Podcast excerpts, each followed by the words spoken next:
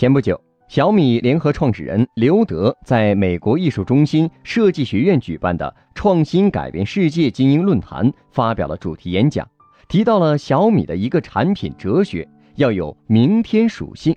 他以扫地机器人为例，两年前小米做扫地机器人时，产品逻辑是把它当做在室内复杂环境里移动的无人驾驶车。扫地机器人的工作原理是先通过感应器对房间画一张地图，然后经过规划找到一条有序的清扫路径。这跟传统的到处乱撞的随机扫地机器人完全不一样。还可以在办公室直接通过手机 APP 控制家里的扫地机器人，而且能从 APP 上看到清扫状况。扫完后，它就会自动回到充电桩上去充电。一开始。刘德和团队担心人们不敢让他在家里乱跑，但是卖了一年之后，他们发现有八成用户都放心让扫地机器人在家打扫，这说明人们越来越适应这样的产品。接着还提到了投影电视，它就是一个家庭影院。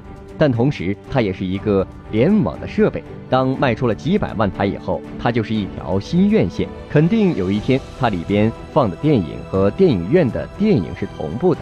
如果用户想看的话，直接在手机上付费就可以在家里看了。扫地机器人将来还可以通过 APP 来卖室内清洁有关的产品。